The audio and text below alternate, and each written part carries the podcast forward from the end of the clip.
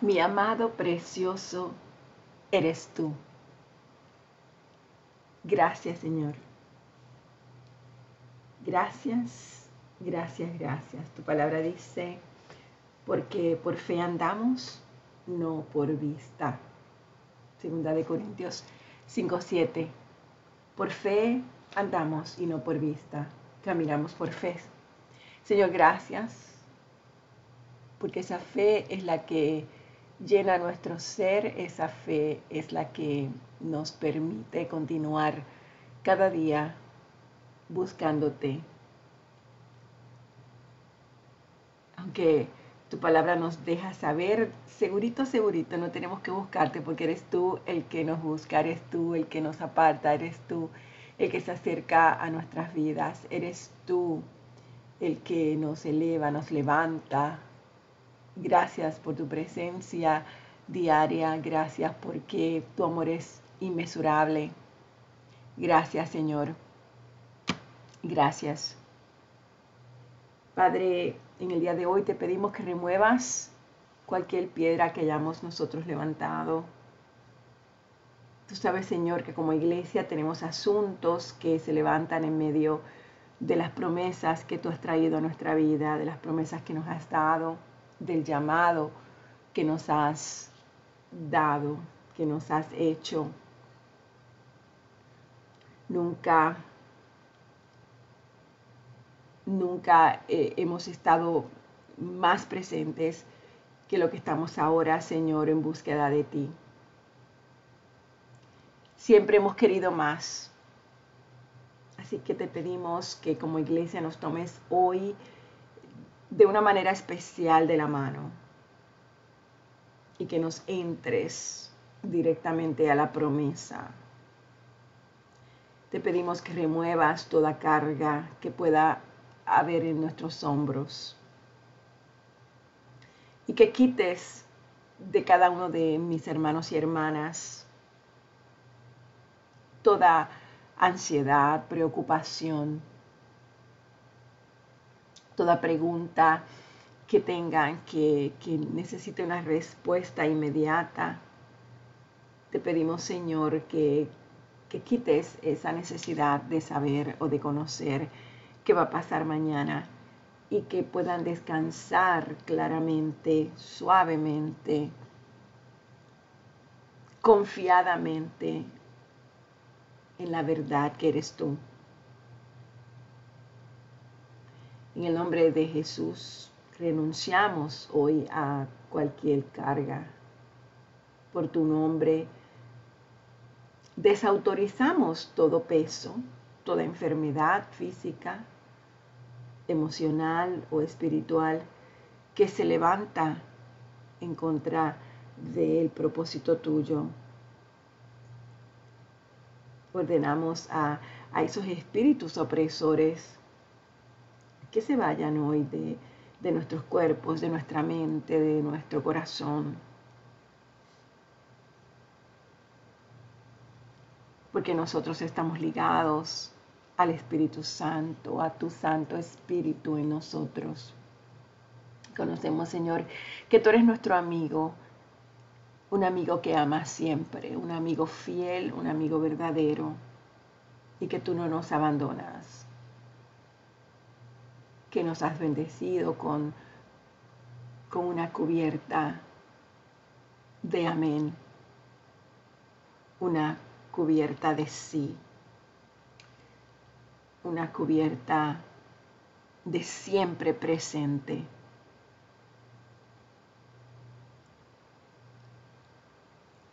Gracias por dejarnos tu palabra. Gracias por aconsejarnos diariamente. Y te pedimos que nos enseñes a ubicar, ubicarte, mi Dios, como nuestra única prioridad a entender que sin ti es imposible que se logre el propósito para el cual hemos sido llamados. Señor, hoy, último día de la semana laboral, hoy viernes.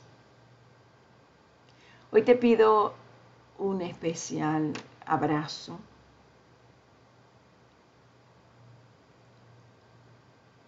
para todo aquel que está enfermo.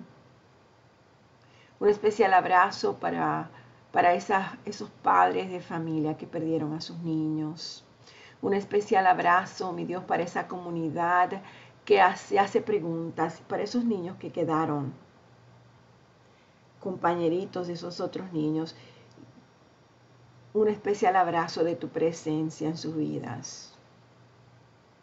Hay cosas que no podemos explicar. Hay situaciones que no, no tenemos una respuesta. Aunque en tu palabra tú nos dejas saber, mi Dios, que, que en estos días, en estos tiempos se levantarán personas egoístas, personas malvadas. El enemigo está preparando, Señor, el camino para el anticristo. Y nosotros, Padre, necesitamos estar cada vez más fuertes en ti que nada, ninguna, ninguna cosa pueda quitarnos la esperanza en ti, la fortaleza en ti, el gozo en ti.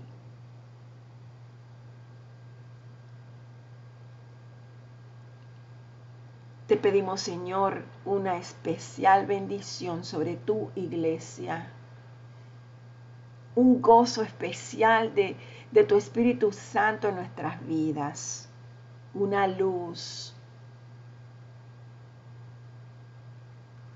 clara y diáfana. Permite que nos levantemos como una iglesia fuerte que te ama, que se goza en alabarte, que sabe que tiene propósito, que sabe que tiene alguien que la ama y la cuida y que no importa lo que sus ojos vean, tú eres siempre la respuesta. Y aquellos de nosotros, de tu iglesia que sufren, te pido Padre que hoy traigas luz y esperanza y verdad a ellos. Abre puertas, mi Dios, porque tú eres el único que puede abrir puertas. Abre puertas, Señor. Que ellos puedan mirar hacia arriba y ver tus cielos abiertos. Verte a ti y llenarse de la paz que solamente tú puedes dar. En nombre de Jesús. Amén.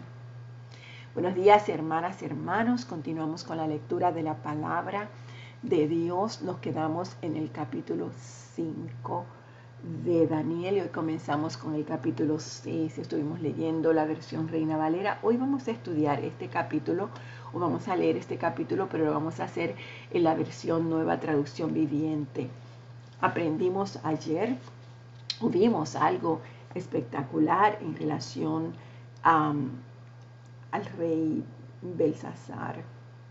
Vimos como el, de los versículos de 1 al 4 del, capítulo 5, el sacrilegio de este reino. Él tenía una fiesta en honor a mil de sus príncipes y él había ordenado que se trajesen todos los vasos del templo de Jerusalén em, de una manera absolutamente vergonzosa. Él, él, estaba celebrando una orgía y él continuaba, eh, los invitados tomaban vino con los vasos sagrados y ellos estaban alabando a todos sus dioses paganos usando los, eh, todos estos instrumentos sagrados. Y este rey de repente vio en, en la pared una mano de hombre que estaba escribiendo unas palabras y él se aterrorizó y comenzó a llamar a todos sus sabios eh, para que interpretaran ese sueño, pero nadie pudo hacerlo excepto cuando la reina le menciona al rey sobre Daniel. Inmediatamente traen al palacio a Daniel y él le interpreta el sueño.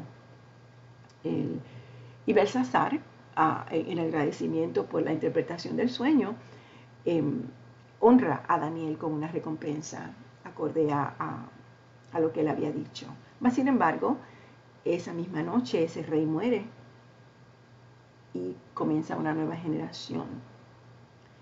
Em, la veracidad de este libro se pone en tela de juicio porque parecía afirmar que Belsasar había sido el último rey del imperio babilónico, ya que en todos los registros, los registros seculares nombran a Nabonido como, como un rey, como el último rey, y no mencionan a Belsasar, pero al fin la verdad sale, porque fueron descubiertos algunas tablas de Nabonido en las cuales él cuenta de su amor por los viajes y la cacería y en ellas dice que él había dejado a su hijo Belsasar encargado de Babilonia como gobernador. Así que a la misma vez se confirma la veracidad de este libro. Es bueno cuando uno sigue buscando, sigue leyendo, sigue investigando en relación a, la palabra del Señor, porque aprendemos muchísimas cosas y sobre todo, más que nada, la, grandeza de, Dios y la veracidad de este libro que es la historia básicamente de, la humanidad. ¿no? Entonces, pues eh, también vimos que hoy vamos a leer el capítulo 6, donde se levanta el rey, el rey Darío. Y vamos a aprender sobre el decreto de Darío y una historia que siempre hablamos de ella, pero vamos a visitar esta historia en persona hoy, ¿no? Vamos a, aprender qué fue lo que pasó en el foso de los leones. Así que en el nombre del Padre, del Hijo y del Espíritu Santo leemos el capítulo 6 del libro de Daniel. Darío, el Medo, decidió dividir el reino en 120 provincias y nombró a un alto funcionario para gobernar cada provincia. Asimismo, el rey escogió a Daniel y a dos personas más como administradores para que supervisaran a los altos funcionarios y protegieran los intereses del rey. Pronto, Daniel demostró ser más capaz que los otros administradores y altos funcionarios, debido a la gran destreza administrativa que Daniel poseía. El rey hizo planes para ponerlo frente al gobierno de todo el imperio. Entonces los demás administradores y altos funcionarios comenzaron a buscar alguna falta en la manera en que Daniel conducía los asuntos del gobierno, pero nunca, no podían encontrar nada que pudiera para criticarlo o para condenarlo, porque Daniel era fiel, siempre responsable y totalmente digno de confianza. Finalmente llegaron a la siguiente conclusión. Nuestra única posibilidad de encontrar algún motivo para acusar a Daniel será en relación con las normas de su religión. Así que los administradores y los altos funcionarios se presentaron ante el rey y dijeron, que viva el rey Darío.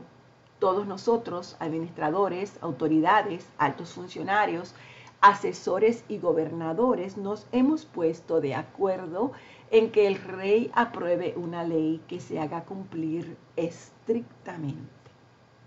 Ordene usted que en los próximos 30 días todo aquel que ore a quien sea divino o humano, excepto a usted, su majestad será arrojado al foso de los leones. Ahora bien, su majestad, emita y firme esta ley de tal modo que no pueda ser alterada una ley oficial de los medos y de los persas que no puede ser revocada. El rey Darío firmó la ley. Sin embargo, cuando Daniel oyó que se había firmado esta ley, fue a su casa y se arrodilló como de costumbre en la habitación de la planta alta, con las ventanas abiertas que se orientaban hacia Jerusalén, como siempre lo había hecho. Oraba tres veces al día, tal como siempre lo había hecho, dándole gracias a su Dios. Entonces los funcionarios fueron juntos a la casa de Daniel y lo encontraron orando y pidiéndole a Dios que lo ayudara. De manera que fueron directo al rey y les recordaron el decreto. ¿Acaso no firmó usted una ley por la cual durante los próximos 30 días todo aquel que ore a quien sea divino o humano, excepto a usted, su majestad sea arrojado al foso de los leones? Y el rey Darío contestó, sí, esa decisión sigue en pie. Es una ley oficial de los medos y de los persas que no puede ser revocada. Entonces le dijeron al rey, ese hombre, Daniel, uno de los cautivos de Judá, no hace caso a usted ni a su ley. Sigue orando a su Dios tres veces al día. Al oír esto, el rey se angustió mucho y procuró encontrar un modo de salvar a Daniel. Pasó el resto del día buscando una manera de librarlo de ese aprieto. Pero por la noche los hombres volvieron a presentarse ante el rey y le dijeron, Su Majestad, usted sabe que según las leyes de los medos y de los persas, ninguna ley firmada por el rey puede ser revocada o modificada. Entonces, finalmente el rey ordenó, con mucho dolor en su corazón, que arrestaran a Daniel y lo arrojaran al foso de los leones. Y le dijo a Daniel, que tu Dios, a quien sirves tan fielmente, te rescate. Así que trajeron una piedra y la colocaron sobre la boca del foso. El rey selló la piedra con su sello real y los sellos de sus nobles para que nadie pudiera rescatar a Daniel. Y luego el rey regresó al palacio y pasó toda la noche en ayuno. Él rechazó sus entretenimientos habituales y él no pudo dormir en toda la noche pensando en Daniel. Muy temprano a la mañana siguiente, el rey se levantó y fue deprisa al foso de los leones, y cuando llegó allí gritó con angustia, Daniel, siervo del Dios viviente, ¿pudo tu Dios a quien sirves tan fielmente rescatarte de los leones? Y Daniel le contestó, que viva el rey. Mi Dios envió a su ángel para cerrarles la boca a los leones, a fin de que no me hicieran daño porque fui declarado inocente ante Dios y no he hecho nada malo en contra de usted, su majestad. El rey se alegró mucho y mandó que sacaran a Daniel del foso. No tenía ningún rasguño porque había confiado en su Dios. Entonces el rey dio órdenes de que arrestaran a los hombres que maliciosamente habían acusado a Daniel y los hizo echar al foso de los leones junto con sus esposas y con sus hijos. Los leones saltaron sobre ellos y los despedazaron aún antes de que llegaran al piso del foso.